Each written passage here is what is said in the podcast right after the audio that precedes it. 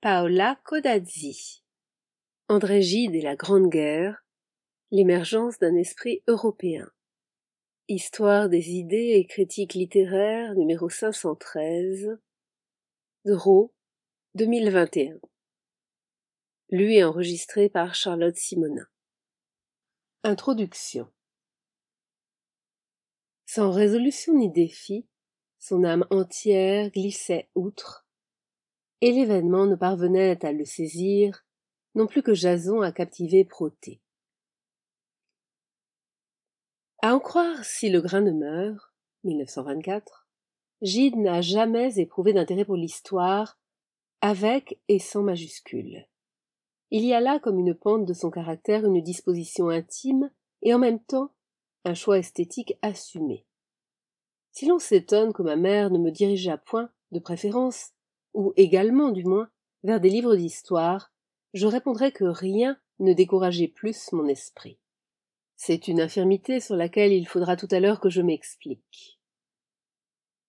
Avec quelle reconnaissance je lus, au sortir de ma rhétorique, les pages où Schopenhauer tente d'établir le départ entre l'esprit de l'historien et celui du poète. Et voilà donc pourquoi je n'entends rien à l'histoire. Le parti pris en faveur de la poésie n'exprime pas, à proprement parler, une prédilection pour un genre, mais le signe de l'influence de Mallarmé.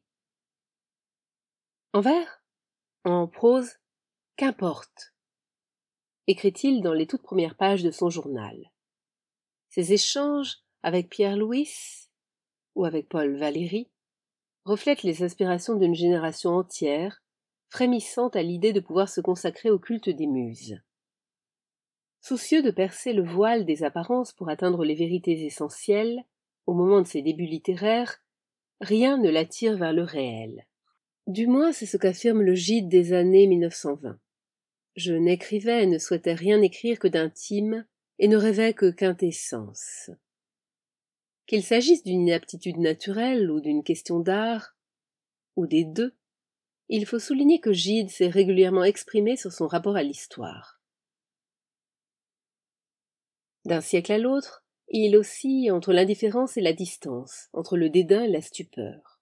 Alors qu'à l'époque des cahiers d'André Walter, 1891, les événements sont pour lui, pour citer encore ses mémoires, d'un pertinent dérangeur, plus de quarante ans plus tard il l'intéresse, mais comme le ferait un spectacle.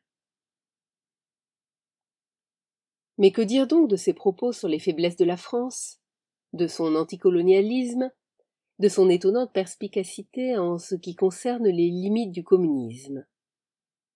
Force est de reconnaître que l'anti-historicité de l'esprit gidien est toute relative. Largement construite a posteriori, elle est plus prétendue que réelle. L'écrivain est loin de vivre, comme le fait Titir, dans une tour entourée de marais. C'est pourquoi, lorsque quelqu'un l'accuse de le faire, il proteste, se défend. Cette réputation de mandarin insoucieux des autres ne lui convient pas, bien qu'il ait, le premier, contribué à l'établir. On touche ici à un aspect essentiel de la personnalité de Gide, ondoyant et divers, comme on a pu le dire. Si, d'une part, il met sa vie au service de son œuvre, dans l'effort constant de se construire une image de lui-même, de l'autre, il fait de l'écriture un lieu d'expérimentation où, au fil du temps, il prend plusieurs formes, comme Protée. Je sens mille possibles en moi, note-t-il dans son journal. Mais je ne puis me résigner à n'en vouloir être qu'un seul. La critique a très tôt relevé le défi de démêler cette trame d'aspiration, souvent contradictoire, tissée par l'auteur, au moins depuis l'ouvrage fondateur de Jean Delay. Gide joue avec son identité assumant à chaque fois, en fonction du contexte, une posture différente. Échappant au risque de voir son image se figer pour toujours, il procède par retouches qu'il faut imaginer comme autant de strates qui se superposent.